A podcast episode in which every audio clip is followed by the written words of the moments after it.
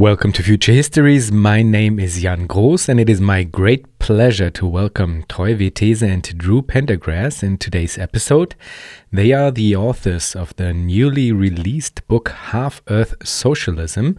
And since Troy and Drew do see democratic economic planning as an integral part of what they propose as Half Earth Socialism, I was intrigued to read it. And it has been an interesting read for me, I have to say, because there are quite some elements in it that I kind of stumbled over, I would say. And this is, of course, always great for a good interview and an interesting discussion. We didn't really touch the veganism aspect of their proposal in detail. I'll leave that to others to discuss. But we did go into planning, of course, in quite some detail. And I think it made an interesting exchange. I certainly enjoyed talking to Troy and to Drew, and I hope you will enjoy listening to it. Before we start, I would like to thank David, Fabian, Lucas, and Wilfried for their donations. And I would like to welcome Björn, Manuel, and Gerion as patrons of Future Histories. Thank you so much. If you want to support Future Histories, but you do not have the monetary resources to do so, then first of all, thank you too. It's highly appreciated. And then there is an absolutely brilliant way to support the project in non monetary form by transcribing your favorite episode. There's a collaborative transcription project that has formed around future histories, and I want to thank everybody who has already contributed. So, if there's an episode you like and you see a value in providing a transcript of the episode, and I would argue there are many benefits from a transcript, then please find a link and a contact email in the show notes. So, go for it, and thank you. But now, please enjoy today's episode with Drew Pendergrass and Troy Vettese on Half Earth Socialism.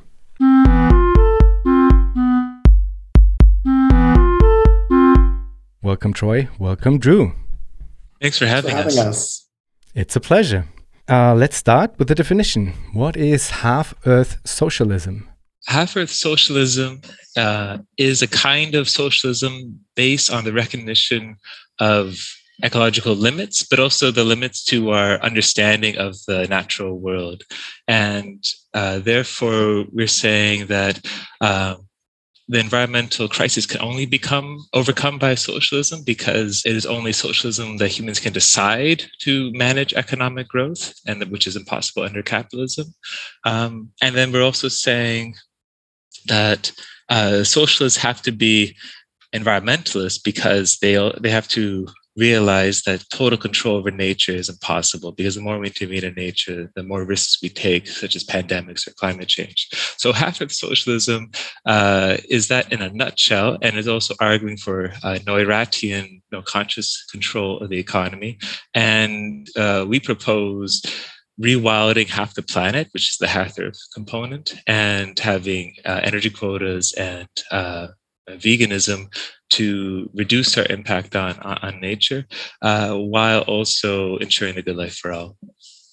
I actually know if I have anything to add. Troy, you did a very good definition. Thanks. And before you set out to describe your ideas uh, about how to address climate catastrophe in the book, you dissect uh, some other approaches, three approaches actually, that are brought forward by others. Those are bioenergy, carbon capture, and sequestration. It's short BECCS, nuclear power, and uh, the idea of half Earth itself, actually, because the, the origins of this idea of half Earth are not quite innocent.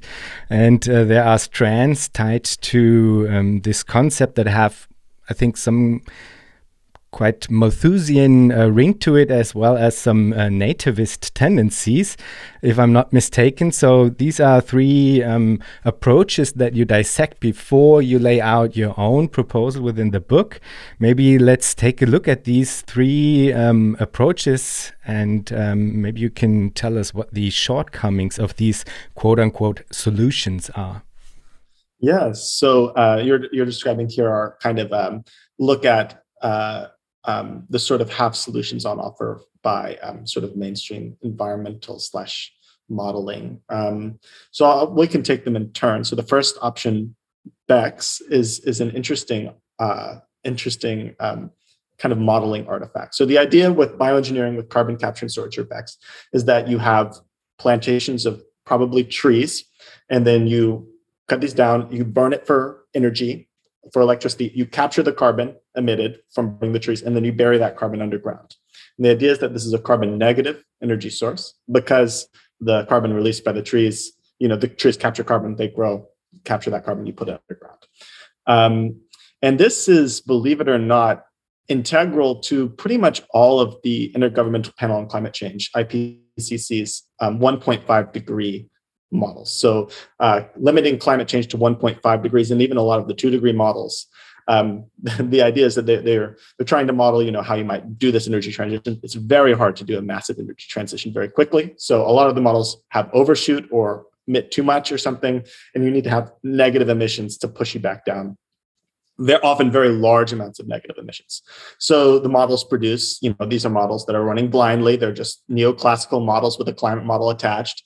And they kind of blindly are like, okay, let's take three India's worth of land, plant some tree plantations, burn it. Like, let's make some nice assumptions that this is carbon negative, like that there's not an unintended consequence by, like, say, um, soils control, hold a, a lot of the biosphere's carbon. Maybe by doing this, we might mess up the soils and the soils might start emitting carbon. You know, bracket all that. And then if you do this, okay, you have a nice solution. You know, you can have your, your energy transition with a lot of room to spare. And the bottom line is this is this is sort of obviously never going to happen. Uh, it's a massive project with no um, no movement behind it. It's uh, it's just it's a modeling artifact.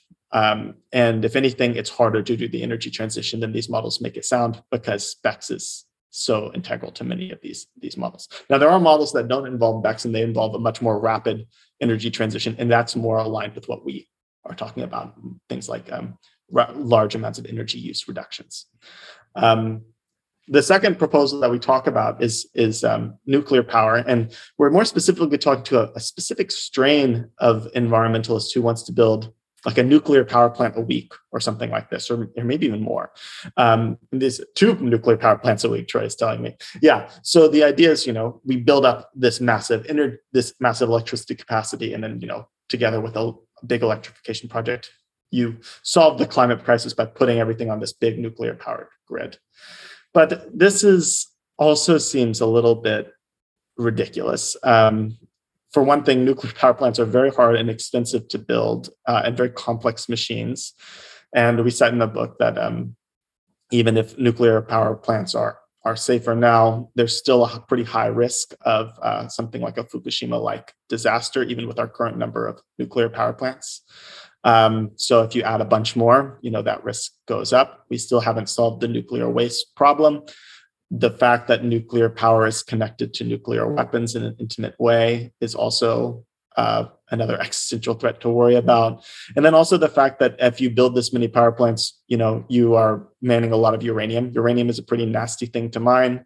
It gets impure pretty quickly once you mine out of the the good, I guess, the high quality ores, and then you end up with uh, some problems. Um, and proposed solutions to do different kinds of reactors like fast breeder reactors have problems because they use sodium as a coolant and sodium explodes when exp- exposed to air.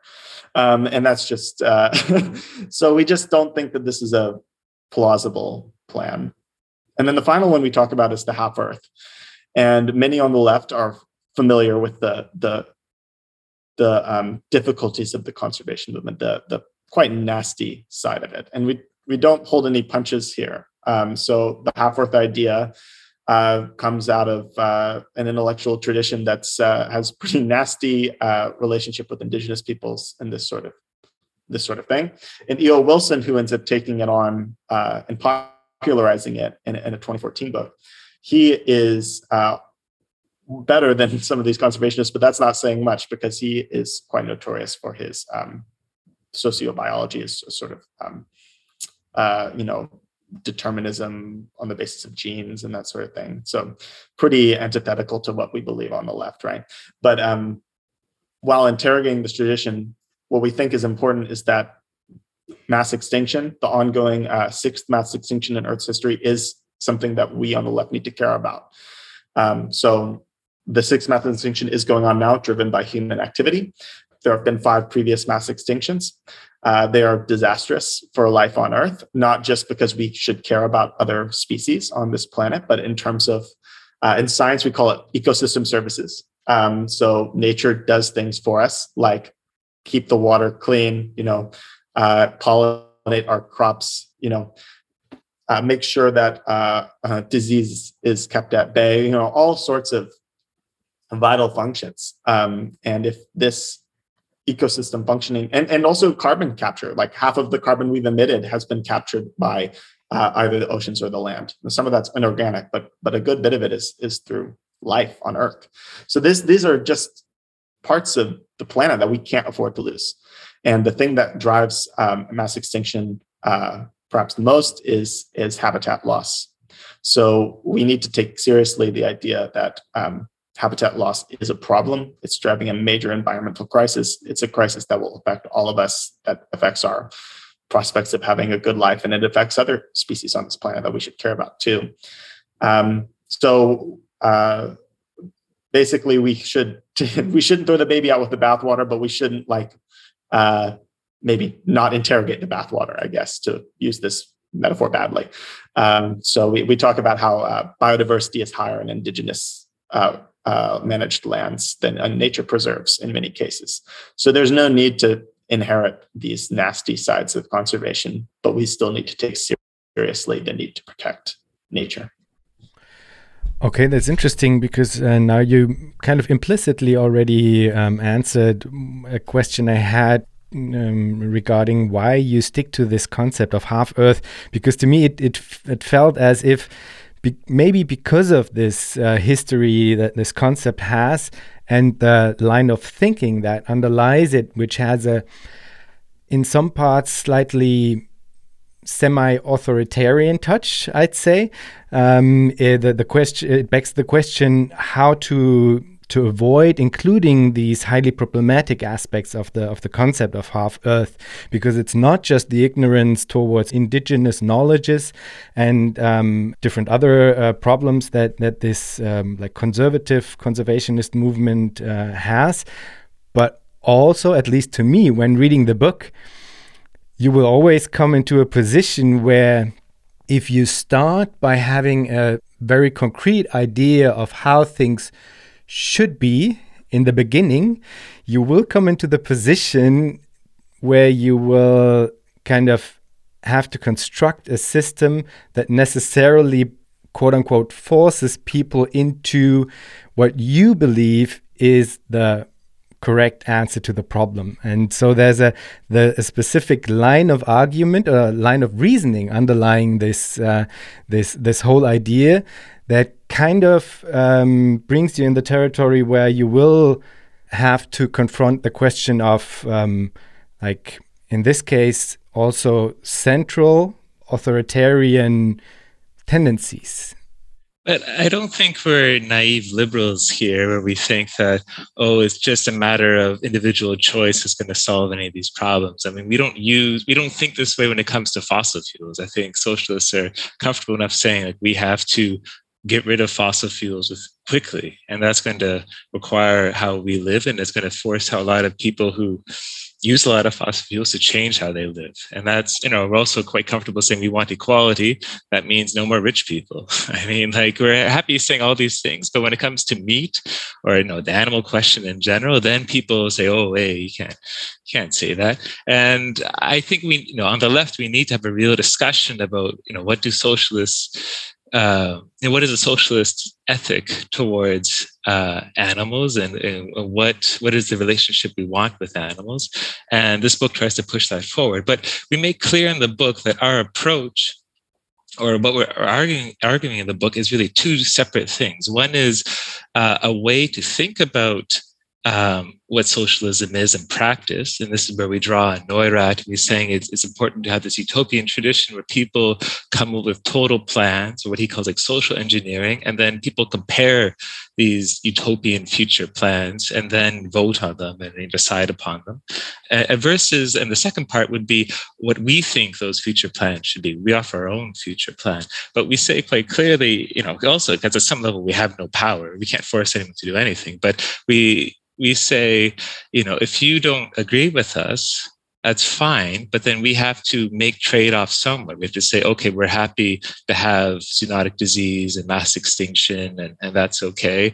Or we have to live with more nuclear power plants and, you know, because we, we can't produce enough energy for these really high energy quotas or or whatever it is. But we need to have this discussion about what kind of life we want and to kind of keep like a veil over this future society is, is not proven to be a successful strategy. And I think it also is missing the key insight of Neurath, which is socialism is this collective decision over our future. And to keep it obscure is actually quite a, a neoliberal move. Like only the, the market can, can know something as complex as this. So again, the book is doing two things. And um, we like to think we make a good case for for vegan rewilding, but uh, we want to have more debates about what this future should be. Yeah, democracy is a very big theme in the book, um, the, uh, and it's a major part of um, in the portion of the book that's dealing with planning because we kind of take that the magnitude of changes required to do the energy transition alone, let alone address other parts of the climate crisis, is simply a massive task for planning. And the question is, how can you plan in a way that is uh, democratic and doesn't concentrate power in the hands of uh, maybe a small bureaucracy or some some bureaucracy that's unaccountable to to uh, the rest of humanity. Um, so we take this problem very seriously, and as I was saying, we, we have this idea of um, you know these total plans where you might have a plan that involves you know higher use of fossil fuels with solar geoengineering to cool the climate, and that would come with huge amounts of risks and maybe many disasters caused, but uh, perhaps that would be the one that wins out in our imagined parliament. And uh, me would just be unhappy in the opposition, but that would be, you know, uh, that's the way the cookie crumbles sometimes. But the, the hope would be that we make a clear choice about what's going on, because right now we're fumbling blindly into the future.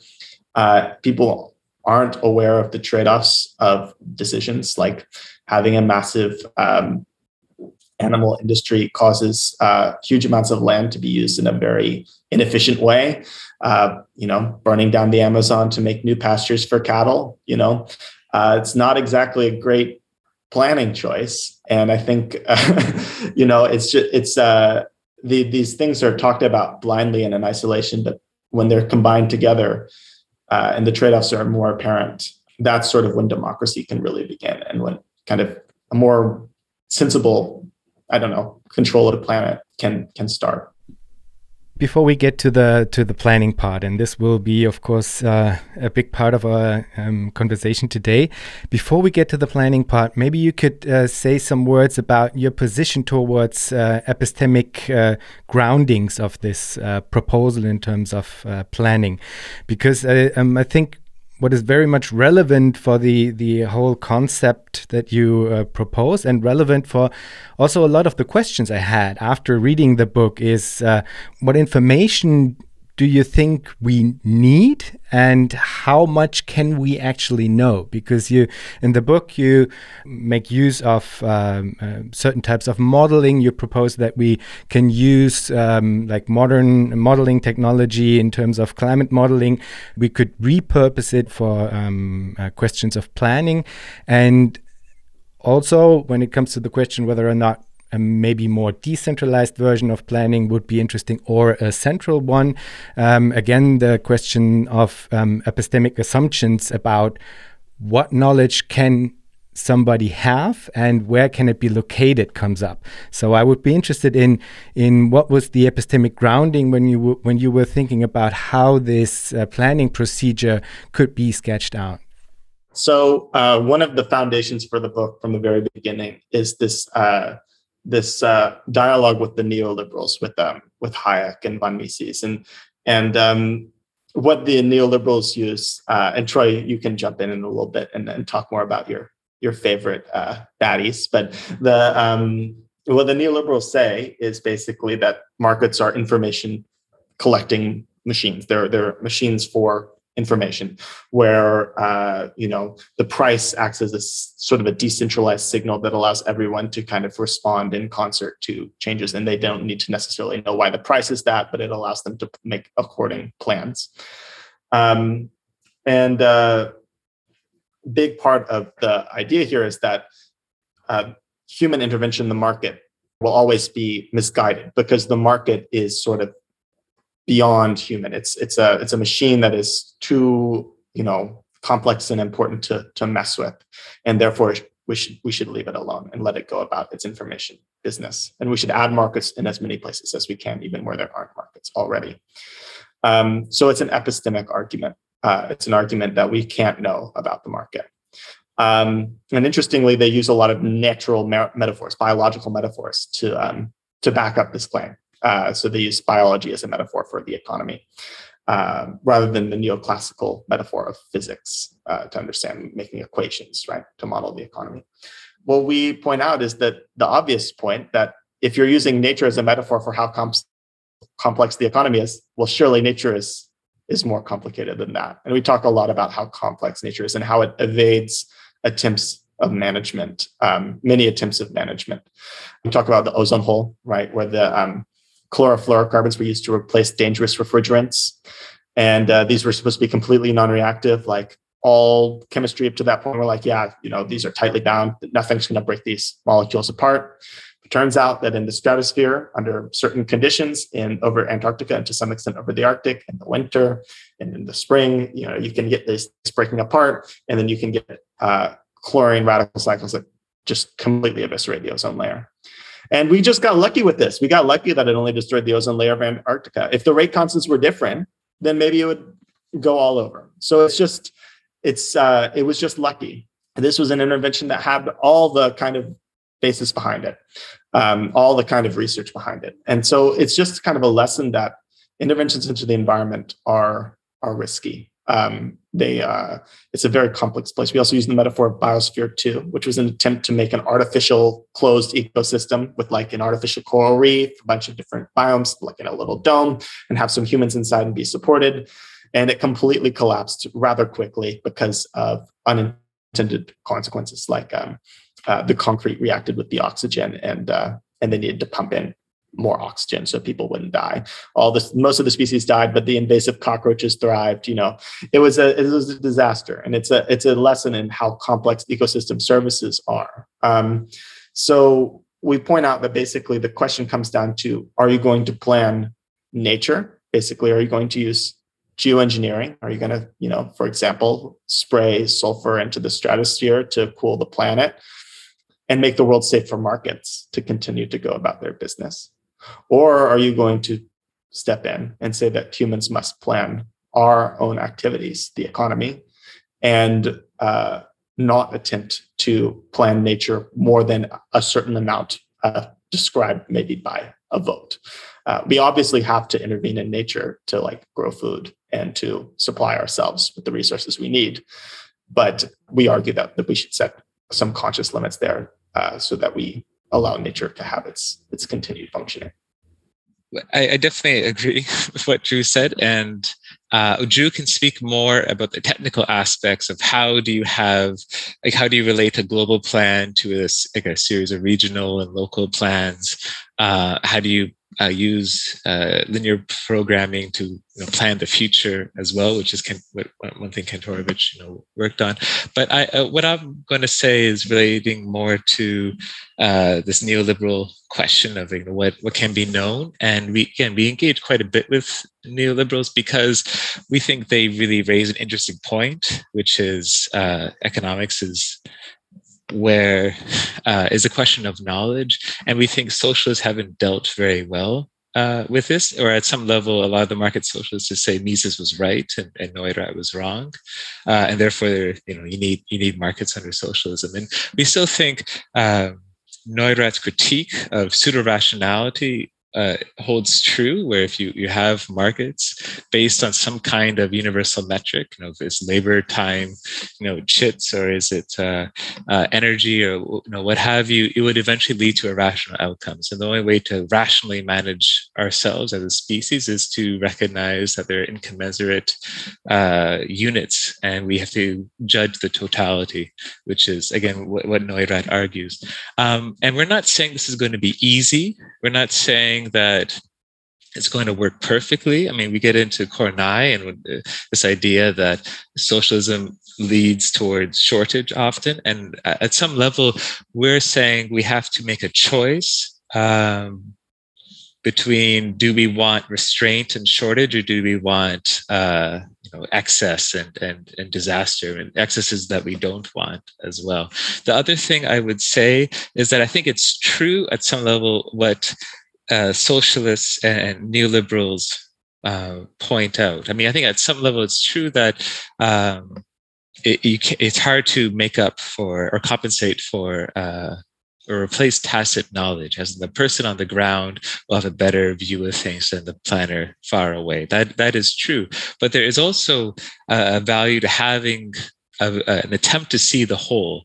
And the problems that we're facing now, I think, are better faced with with the latter, with attempts to grasp the whole, than with attempts from a point of view of a single person. And that's uh, the wager we're making.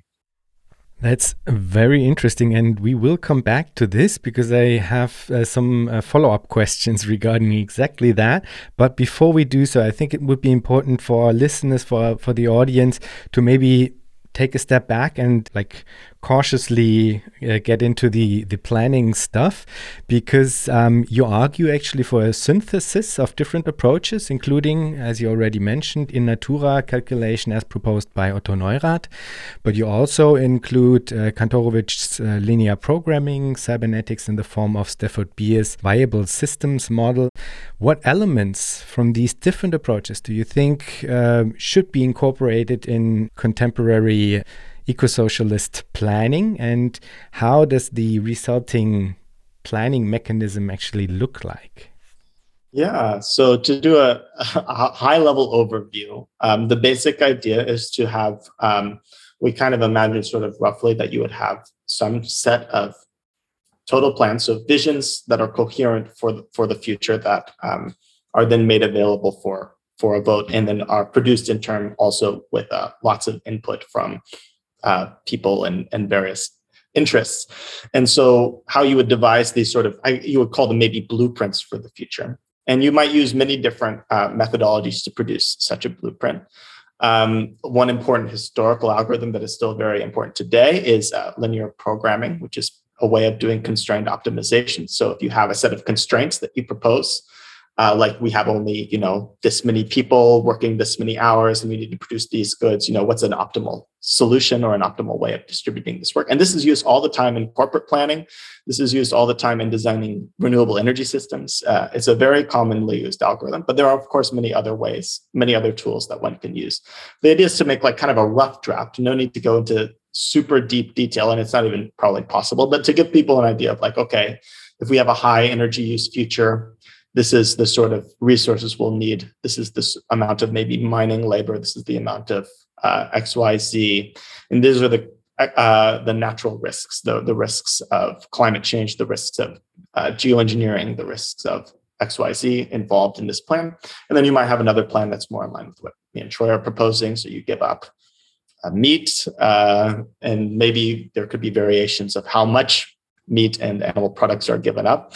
Um, and then you you can talk about the benefits and and uh, and the sacrifices involved, and then hopefully you come to a vote uh, and you come up with a, a, particular path forward, and then from there you have to go to day to day management, um, and this is where we draw on more the Stafford Beer. Yes, Troy. I just wanted to point out that Drew has already made a, a model a very basic linear programming model with these constraints between energy use and land use and extinction rate and all that. And we use that in the book and we say, okay, well, what if we want this quota for energy or what if we want to protect this much land? And then we then we test the constraints and see if that plan is viable. And again, this is a very basic model, but it's already more complex than Nordhaus's DICE model right? And uh, this is not this is not hard to do to have like a very basic uh, discussion about what's what's possible. Yeah. Yeah exactly. Um, very basic model but the idea is basically being like okay if you assume a certain amount of electrification you know how much you know what would your energy mix look like that sort of thing. But um you know from from there you have to go to day-to-day management. Um, so we talk a little bit about um, the CyberSyn experiment in, in uh, Salvador Allende's uh, democratic socialist experiment in, in Chile in the early 1970s. Uh, and the idea here was that uh, the Allende government was bringing in industries into the state controlled sector. And they needed to basically organize and plan this rapidly growing sector of the economy. And so some Chilean uh, engineers brought in Stafford Beer, who is a British uh, cybernetics person. Uh, and the uh, Beer had this model that he had been working on, this kind of management model that was hoping to, to your earlier point, try and balance the appropriate amount of centralization to make sure that resources are being allocated sensibly with enough decentralization to prevent any uh, irrational outcomes or uh, violations of the democratic socialist principles that Allende's uh, revolution was built on top of. So both kind of making use of sort of tacit knowledge of closer to a particular circumstance and also preventing any um, uh, unjust or undemocratic uh, bureaucracy from emerging. Um, and it's a lot of detail to get into, but the basic idea of the viable systems model is there's you can kind of let say a factory manage itself most of the time, kind of letting uh, you know higher authorities know its inputs and outputs. Although Stafford Beer would hate me saying higher authority, he he considered this whole thing level. Um, uh, you know, but like letting uh, more central uh, uh, information managers knowing inputs and outputs, and then uh, emergencies could be bumped up to um, to higher levels of coordination. And again, Stafford Beer would hate me saying higher, but um, this this proves its mettle in a CIA backed uh, strike against the logistics sector, against the trucking sector. So basically, the entire transport of materials breaks down in Chile, and they had all, some some loyal trucks left. Uh, and the question was, how can we make sure everyone gets food, and how can we make sure that the economy continues to function? And this sort of system allowed basically people on the ground to kind of almost in dialogue with the the center uh, direct resources in the most wise way so like mapping out where this truck should be driving so it, it was this uh, very uh, remarkable uh, evenness between um, uh, kind of people out in the field and people in uh, the, the center where all this information was kind of coming in and being distributed where these scarce resources are being allocated reasonably and the country was able to make it through the strike successfully. So it's a really uh, interesting kind of management experiment uh, that did use technology, but not as much as I think it, it has a reputation for. These were like primitive fax machines, right? That was required. Um, the computer itself uh, was important, but not hugely. Uh, and then we we bring in uh, some more modern uh, ways of fusing information with modeling from climate science. So climate science and weather are, I think, something that we should be talking about because what the weather system is, what the weather kind of prediction system is, is a truly global system of information. So we have weather models, which are models of physics, uh, but the weather system is chaotic. People have heard of the butterfly effect, right? Butterfly flaps its wings, and then all of a sudden there's a hurricane. Um, and this is uh, the basic idea is that if you have slight changes in your initial conditions, days later you have a totally different weather system. Um, it's a chaotic system. So you need your initial conditions to be as close to accurate as you can so that your forecast is accurate. And the reason why weather forecasts have improved is because we have better initial conditions. We have better initial conditions because we have a global network of sensors, monitors, and information. We have satellites, we have buoys in the ocean, we have ships, we have aircraft, we have um, monitors on the surface. In fact, during the COVID pandemic, weather forecasts got slightly worse because you didn't have as many planes flying and you didn't have that kind of mid atmosphere input into your weather model. It's a truly global information system.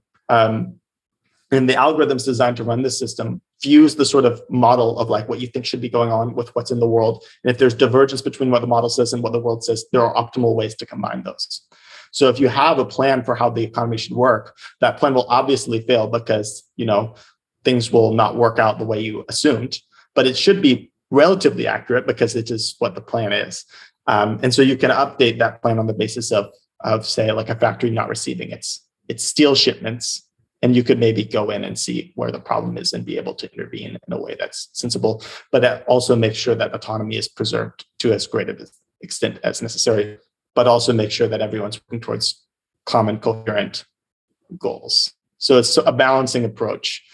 And these are really remarkable algorithms. I think i think there needs to be more conversation about them. They're, they're very powerful tools that are already being used to do a form of global information management And I'm very sorry, Drew, but I have to pick up on the question of higher authority because you rightly point out that Stafford Beer uh, would be skeptical of this phrase. But when I read specifically the, the narrative part uh, at the end of the book, there uh, is a sense of quote unquote higher authority in, in, in terms of the like central planning board and as far as I understood it, at the end, uh, the model that you propose will end up in kind of calculating uh, optimal plan or the best uh, a variety of plans that all try to be as efficient uh, as possible and then propose these plans uh, um, to the public to decide over.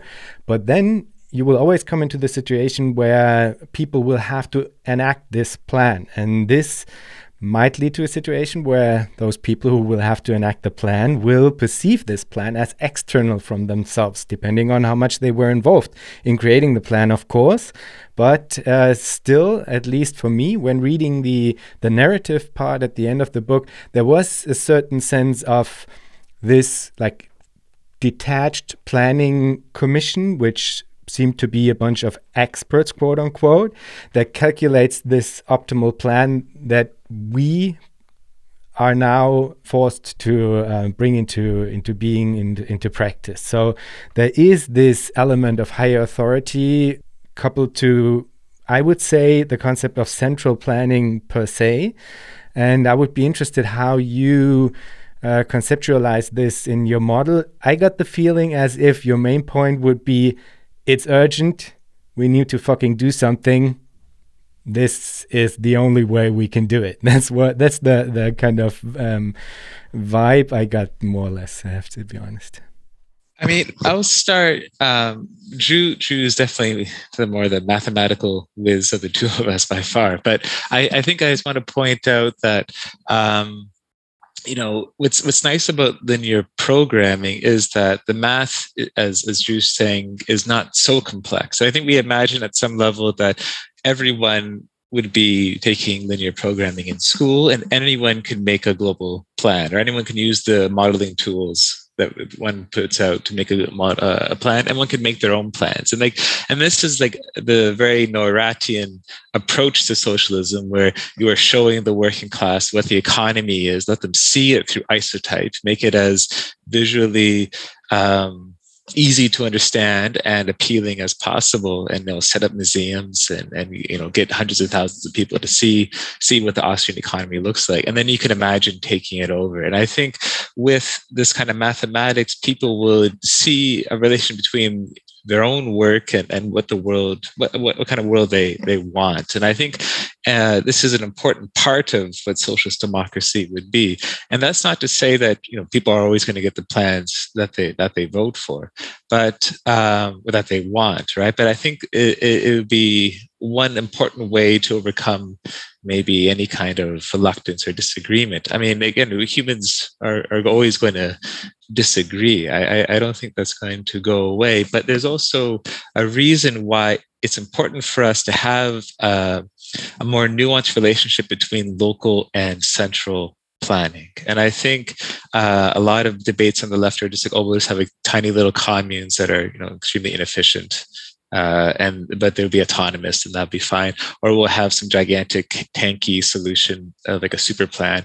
And I think uh, what Kantorovich uh, and Beer get into is a much more nimble relationship. Like it's important to have some things centralized where you can. I guess not efficient for everyone to make I don't know their own uh, high grade aluminum or something like that. It's better to do in some areas than others, but um, you also want to but also will have problems with information. That's why you will have uh, a central plan that is relatively vague, and then you get down to finer detail the lower the lower you go.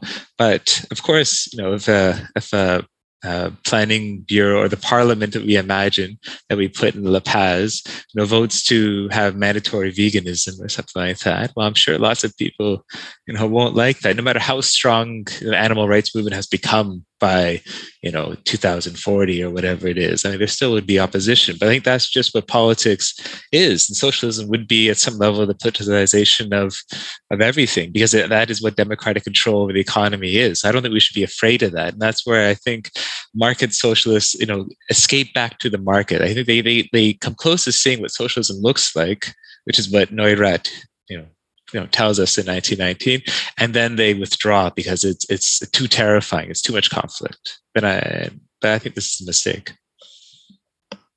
Yeah i think um i think it's uh the environmental crisis throws a, a wrench into a lot of a lot of things. Um and i think uh it's just important to remember how um challenging the questions facing us are. Like um they're more challenging, as we talked about earlier, than the IPCC 1.5 degree report that's on because that report assumes so much BECCS. You know, for example, this is an extremely hard problem. Making sure that like the dream of the of socialism that that I have is that everyone on the earth has the resources for a good life, has there's there's equality, there's everyone has the things they need and we have a planet that's able to sustain this. Um, that's a hard that's a hard goal. And it's a goal that requires uh, coordination. Um, and we do try really hard in the book to make sure to emphasize how if this is not democratic it will fail right? There's there's no way that we imagine this working that the the democracy is is not just like a value it's just like a, a, functioning. Like if you're going to basically get rid of the capitalist engine which is saying that if you don't work you'll starve. If you're getting rid of that then then you're you're going to have to have buy-in and democracy is is how you get buy-in. So it's um it has to be democratic. Um to, to work. I don't know if this is convincing to you. Yeah, no, no, but, I would say your, your, democracy part is also important because uh, uh, you know Kantorovich comes up with linear programming you know in the 30s, and uh, he talks to Gosplan in the 40s, and it doesn't go anywhere because Gosplan gets all its power from, and let alone all the you know uh, ministries and, and the government get their power from powers of distribution, and if you had people you know voting on a plan and then people carrying out the plan that would take away the, this power from these from these ministries or, or planning bureaus. So therefore you needed democracy to actually have linear programming. That's why the soviet union never did it uh, at scale because it would undo the power of this uh, authoritarian regime well, but the way that the plans would come about in, in your proposed uh, scheme of things is not through mere linear, linear programming, as you rightly state in the book. This is maybe a tool for certain types of uh, for uh, certain types of questions. It might be useful, but it is not that people could use linear programming at home to uh, make a plan on their own because the plans that the central planning board, quote unquote, uh, would produce would have so much more components included in them from uh, like uh, high level uh, modeling that was uh, repurposed from from um, climate modeling to like data from I guess, billions and billions of sensors throughout the world and, and so on and so forth. So it is not that people could, through this playful participation, really um, like um, take part in this planning in a meaningful way. So my question would be how is this interrelationship between central and, and decentral really working out in concrete terms when it comes to A, the question of how these plans come about, and B, how people are rightfully so perceiving it as a democratic act of participation within this process. So we finished this book a year ago, right? Maybe even a little more. Um, but uh, we've we've kept thinking about these issues because you're you're you're pushing on the right pressure points here. Um, so we've we've been thinking about some uh, uh, other literatures and thinking about some papers, uh, older papers and ideas that uh, revolve around this idea of iterative planning or multi-level planning. And the idea here is that um, we would have some rough draft from the middle that might might say something like, you know, some rough estimates. Then you kind of give that out to stakeholders. And in the original um, papers, this is not it's not overly concerned with democracy, but we would we would want it to be democratic. So you give it to stakeholders. You'd be like, okay, to this factory, do you think this is a reasonable, you know, like kind of downscaling what the implications of this plan would be? Do you think this is reasonable? Do you need more of X or more of Y? Uh, is this just way too much work? Um, you know, is this too much food to expect from this piece of land, given you know uh, X amount of pesticides are going to be used or not used, that sort of thing. Uh, and then is this, uh, you know, going to cause harm to this uh, environmental region or this these practices here? And then you get the feedback and then you use that to refine and send back up. And then maybe you cohere the feedback in some way. So um, try and make coherent uh, these things and produce a new kind of rough idea of the future. You propagate back down, get more feedback, and hopefully after a few cycles of this, of these sets of inputs, you would have um, a set of coherent plans that are plausible at a local level. And then, of course, when the plans are enacted, you would have, uh, of course, wide leeway on a local level on how to enact them. It would be that the sort of central goals are much more about are we going to cross planetary boundaries and are we going to make sure that everyone gets the raw amount of energy or food that they need for a good life? Is, is there going to be enough grain production? Is there going to be enough energy production in the right ways? Are our grids stable? Are, um, you know, is the, you know, uh, key ecosystems uh, being managed well by whoever's managing them, you know, are um, that, that sort of rough idea of things. And then, you know, when the plan is enacted, you would have a more local manager. So that that's how we've imagined, we've come to imagine um, from more engagement with these questions, um, how you might produce these plans in a way that has more democratic input. And there have been some experiments with participatory planning out there. Um, they're often very short-lived or um, or partial. I think there's some there's a way to make it work uh, that will make that, that's necessary both for the construction of the plan. You need a a fair bit of information and input, um, but also in making sure that there's democratic. There was an experiment in Kerala, India, in the 1997 to 2002 five-year plan, which was basically an attempt to, you know, have these participatory planning meetings, and hundreds of thousands of people got involved. Um, the idea was to like have this input go into the plan. The problem was is that there wasn't this sort of iterative process didn't happen. So you had a lot of great ideas that didn't quite cohered into something cool. So there were some cool things about like pollination. Like some people knew about how pollination worked in their fields, and they were able to get that incorporated. But it wasn't. It was more like tweaks rather than like a whole like a dialogue, which is what we would imagine um, being an ideal. So this is a, an inspiring experiment, but. Um, uh, I mean, obviously, you're pointing out this is a challenging problem, right? Like we don't. We don't but I, I, but like yeah. But Drew, I mean, correct me if I'm wrong, but the idea is you would have these you know, linear programming models as yeah, a rough draft that people could could examine and vote on and all that and also the, the linear programming models would relate from like a central like a, a, global plan down to a you know regional local plan in various ways. For example if you vote globally okay everyone gets 2000 watts and they have you know 2500 calories. And then like the region will say okay where are we going to get this energy from? Or and then make and make another plan and say okay it's more efficient getting it from solar versus wind and we'll put things here and there. And then you, as in you have that kind of relationship of you know being specific um, more and more as you go down to the local, but from with parameters set by this this larger model. But uh, it's not like you know you just vote once on a plan and then you have the data simulation, the cybernetics kind of run the plan for infinity. I mean, the way we're imagining is you would have uh, a series of plan, maybe like a five year plan or whatever timeline you want, and then people can say, uh, go to parliament and say, okay, what are we going to do in the next five or 10 or 20 years? What are our, our, our plans for that? And that can be voted on. So I think um, like the linear programming is a guide and the cybernetics is, you know, uh, how you implement these things. But I, I don't think it's it's once you rely on cybernetics, it suddenly becomes undemocratic. I mean, it's it's just a, a tool. Well, I'm I'm so sorry, but I have to disagree.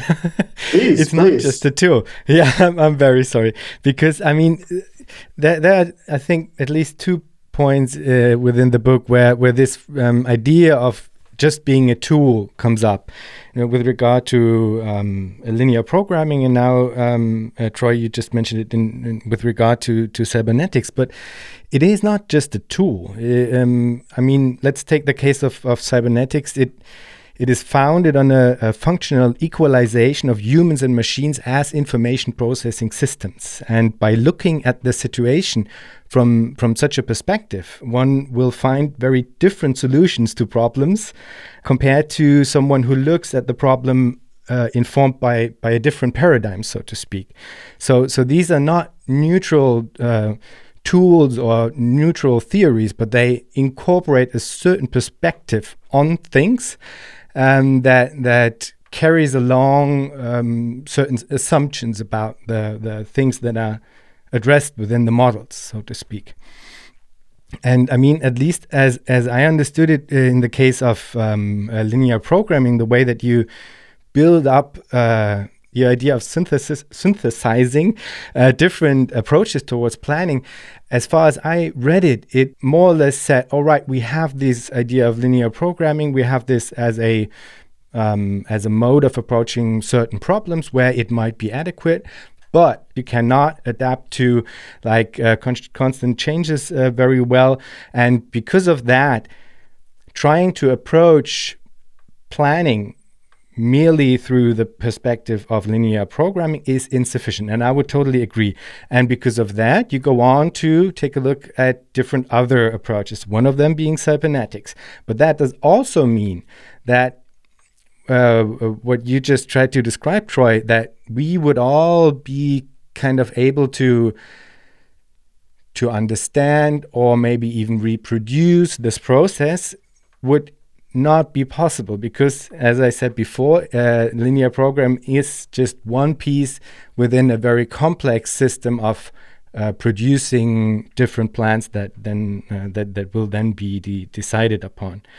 Um, I'm not sure where, where this is leading me because it's not really a, a question, and I stated uh, this uh, this before. It's just that I think for me, it's uh, it, it, was a bit um, a bit difficult to get to grips with this um, this directionality and this this like um, emphasis on a center that has at the end the the the knowledge that is needed in order to to compute these plans and because there are so many problems that go along with this because it is also not innocent to have like five or 10 or 50 or 100 plans because by choosing, by pre selecting the different plans, you already enact like such a huge power because you kind of uh, present the field upon which the further game will be played. And this is such an Im immense power.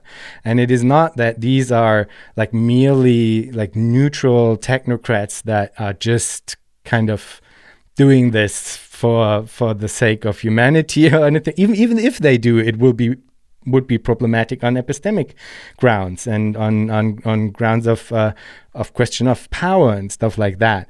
So I think I was kind of um, like uh, arguing with myself with this type of constellation between the the the individuals and and the the center and then of course the question comes up how do you get people to do this like if you have this plan how if if how how do you get them to to enact it so if there are no monetary incentives which i absolutely loved about the uh, the model you do not want to force people into doing anything and you want to give them like very a very high level of existential security, which I absolutely loved about the model. And you, this this is absolutely right the way you approach it. But there are so many questions that that come up after came up to for me after after reading this constellation, which for me, at least, kind of tended a bit too much in this in the in the direction of central planning because I'm I'm absolutely convinced as you are that it that both is needed. We do need central elements, we do need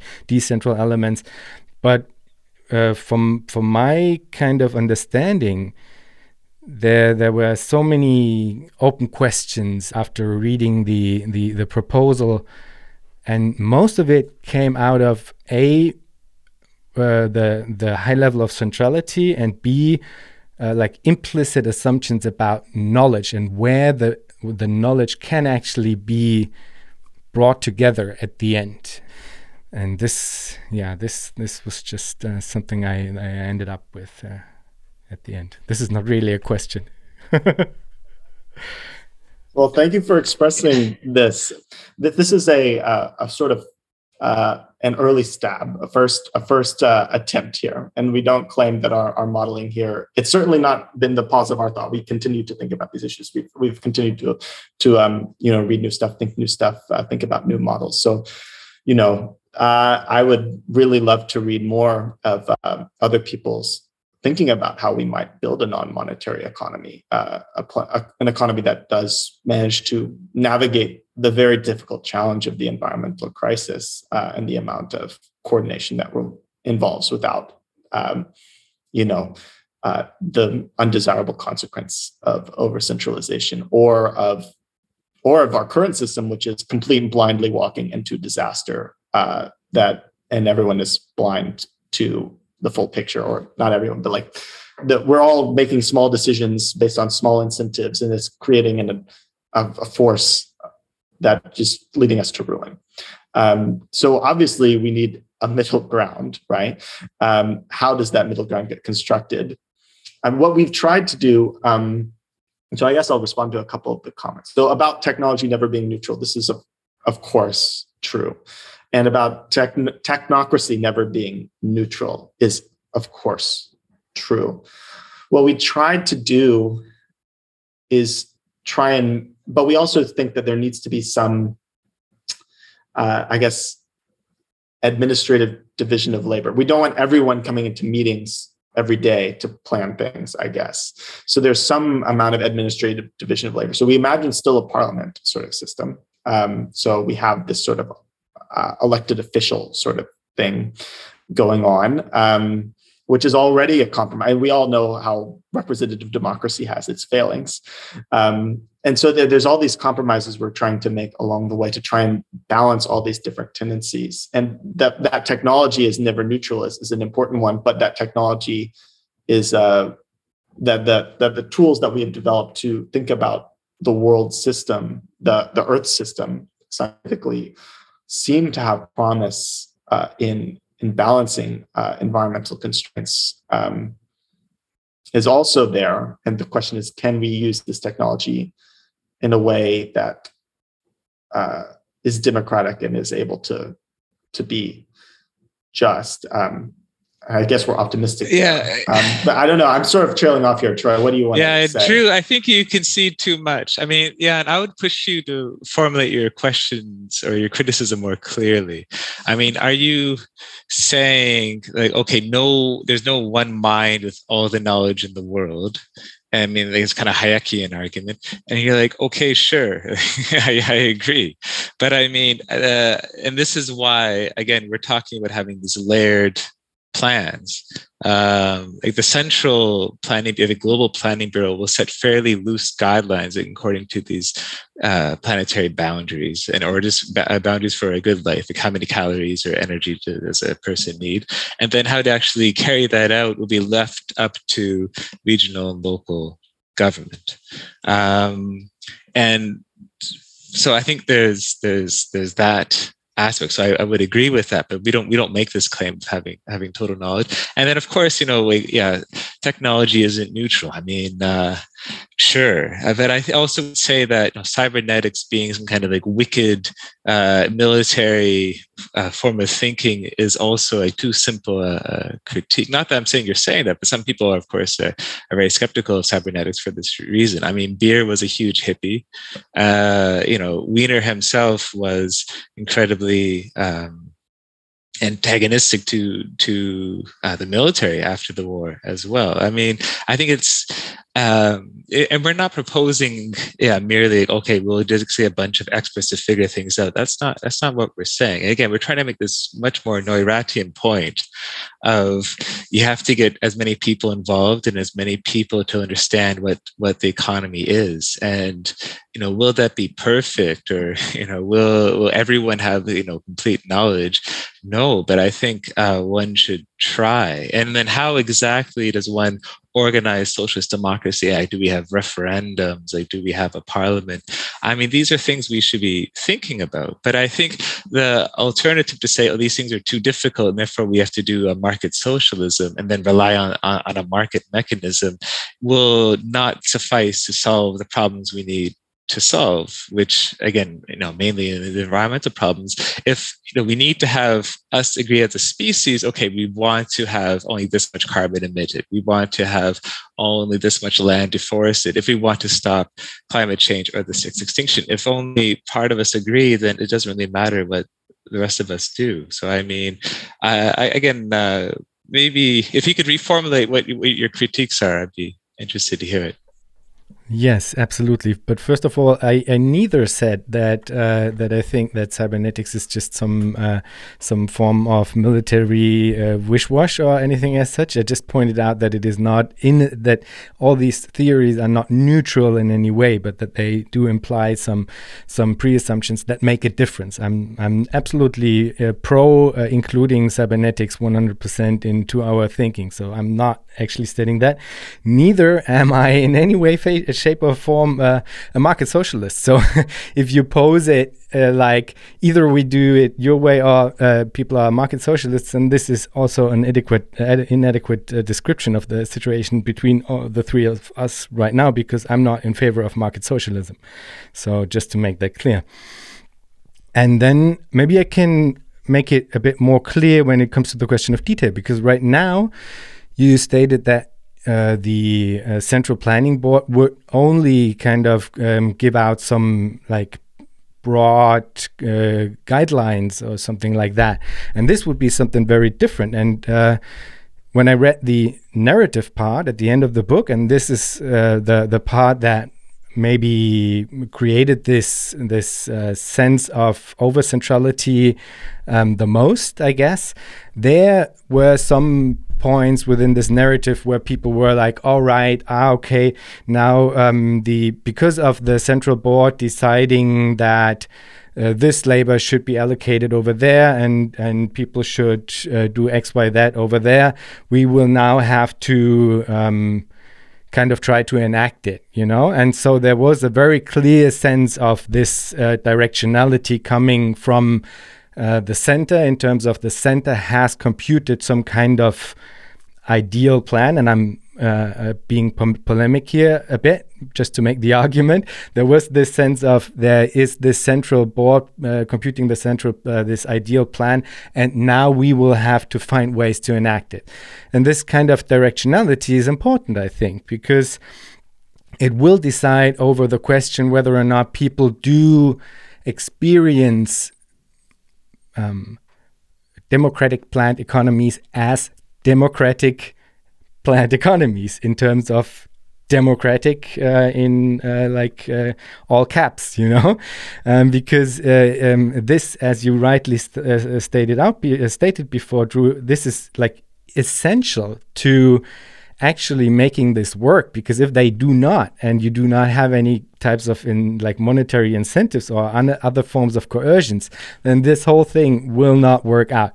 To me it seems as if the the way it is set up right now, this form of over centralization leads to a point where where the the the plan maybe by being too detailed is first like assuming uh, epistemic aspects that I guess I would not share in terms of can this knowledge actually come together at this point. And Troy, you were um, rightly so, I think, pointing towards tacit knowledge and the question of how to handle this one. So this is the first one, and then.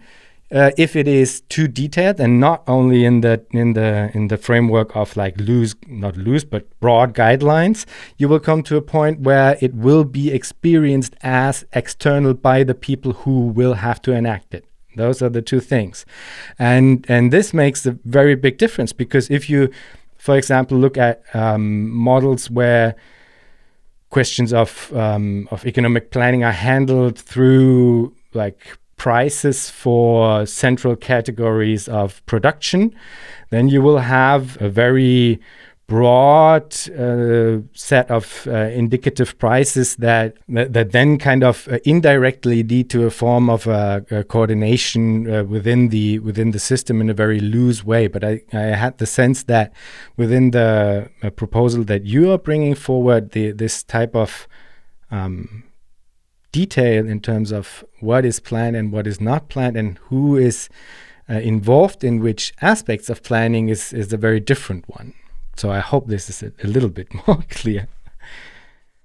Yeah, no, this is this is nice, and this is actually this is a, a really good place to be talking about the appropriate level of detail. Um, and I, I, definitely think um, I definitely think that this is this is this is I think the right area to be focusing on. What is the appropriate level of detail at each level of the plan? Right, we're we're imagining some sort of kind of federative right like structure right where the and then the, the concreteness goes down. And I think what we are trying to get at with the narrative, and I think is insufficiently clear, is that the the planning in sort of the Central Valley of Massachusetts would be done like as in terms of like you know how many you know like we have these factories and these farms here here and here and you know how much labor is required for each and then if someone puts in an application for for work and you know and they want to live here like these are the options right to choose from that that level of detail would be at that kind of county to city level, I guess. And so this would not be set up by, you know, the US or the Eastern US or the North America or the global level, right? It would be more like we need, we think we we think we want some some vegetables, right? Uh, and then we can grow amount here, um, right? But that was that was sort of what we were going for. So we, we don't imagine that that we imagine that that detail is is is more local. From there, we can have a conversation about whether that's too much or too little detail. And I think that would be a really that's that's the sort of I think really nice detailed conversation that I would love to have. Um, you know, in this sort of discussions of how we might do planning and the question of you know whether do you do you quantities do you do indicative prices do you do you know what is your what is your mechanism for doing this um, we've been talking about um, sort of in Natura units. So like we, we I guess have been leaning more on the the sort of uh, quota slash quantity side of planning, but perhaps there could be a case that in for planning certain aspects of things, you know, an indicative price and then allowing things to do this in some controlled way might be a reasonable way of doing local planning or something like this. I, think I think we kind of intentionally leave it a little vague um, about how these plans are carried out. So I, I think um, I don't actually think we disagree very much, which is of course a classic thing for me to say. But I think I don't actually think we. I think I think this is the sort of detail that we kind of didn't flesh out too much in the book, maybe to our own detriment. Well, the book is quite short, just for listeners to know. Um, we cover a lot of ground at a very high level, which might get us in trouble. Uh, but um, I think uh, I think that this is this is a good conversation. I, I, would be nice to build up a more detailed model to like answer all these questions and try and think about like what the right level of detail is, what planning tools might be used at different levels, what is the appropriate level of detail at different levels in terms of both information gathering and in terms of both experiencing it at, as a non-coercive system. Um, I don't know if that was coherent, but those are my thoughts to what you just said. Yes, and I mean, I, I just uh, want to point out that there were were uh, a couple of things that I really liked about reading all of this. So that it's not that I was reading and I was uh, uh constantly thinking, "Oh my God, uh, this is too authoritarian central planning." there were quite some elements that I really enjoyed. for example, the this whole engagement with the question of modeling and how this could be a nested way of modeling in order to kind of avoid this uh, this idea of just having one uh, uh, central uh, point where the data comes together. Because as uh, you state in the book, uh, in the case of climate modeling and weather modeling, this could never be accurate because you will have to have a form of nested.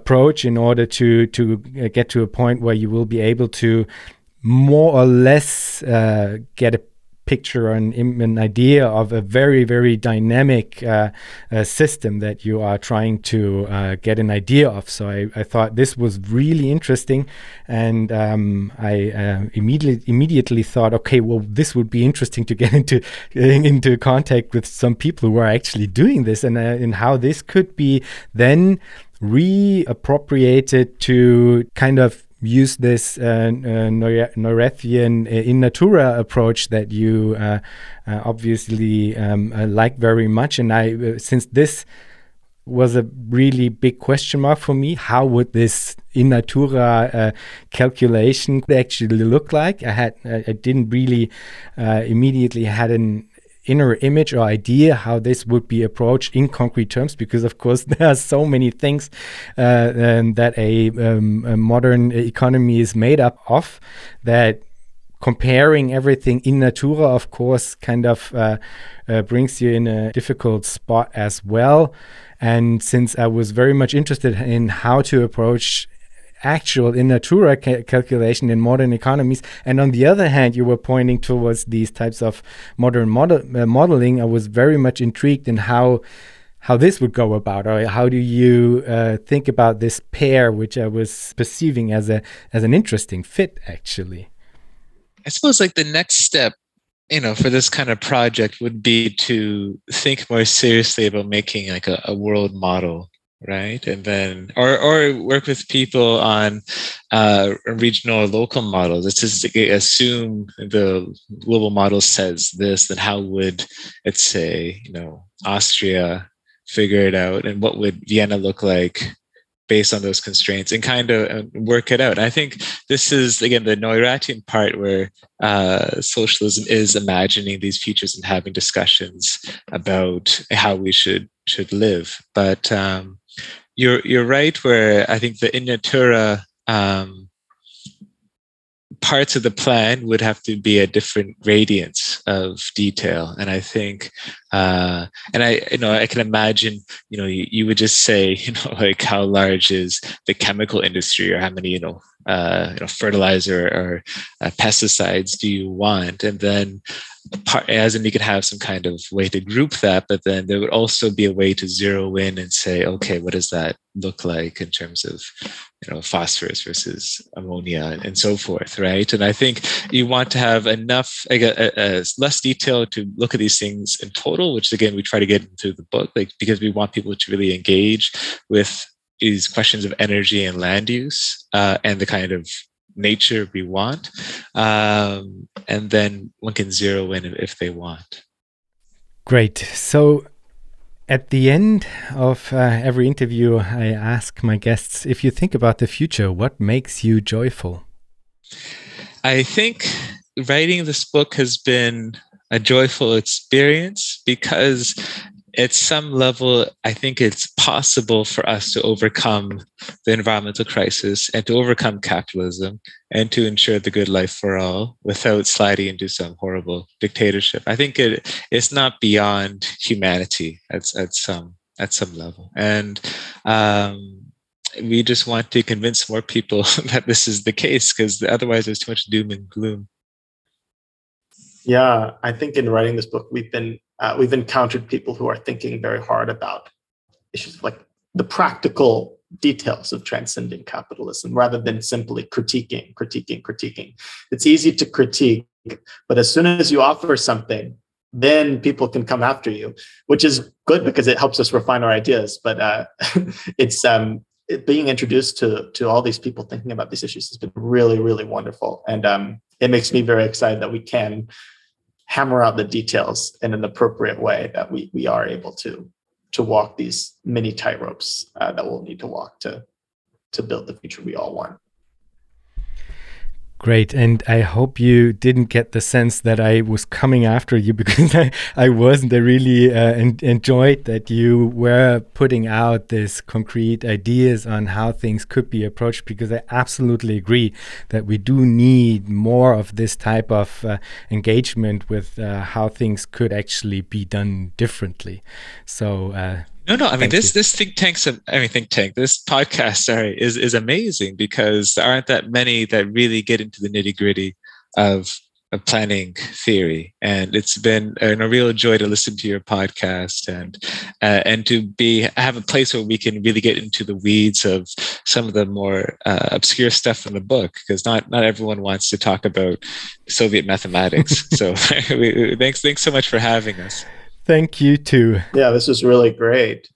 Yeah, uh, it'd be wonderful to talk even more and, and think more and maybe maybe our we have this iterative democracy um, thing for a um, Philip Dapprich's conference in late June, early July. So maybe we could get more feedback there. So I mean, we're we're still working and thinking. So I mean, hopefully we can continue to to talk and develop ideas. Perfect. Okay, Troy and Drew, thank you so much for being part of Future Histories.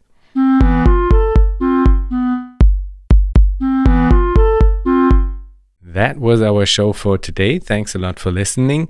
If you want to support Future Histories, you can do so on Patreon. For this, visit patreon.com slash futurehistories or you can simply tell a friend that you liked the show and that he, she or they might like it as well. Thanks a lot and hear you in two weeks.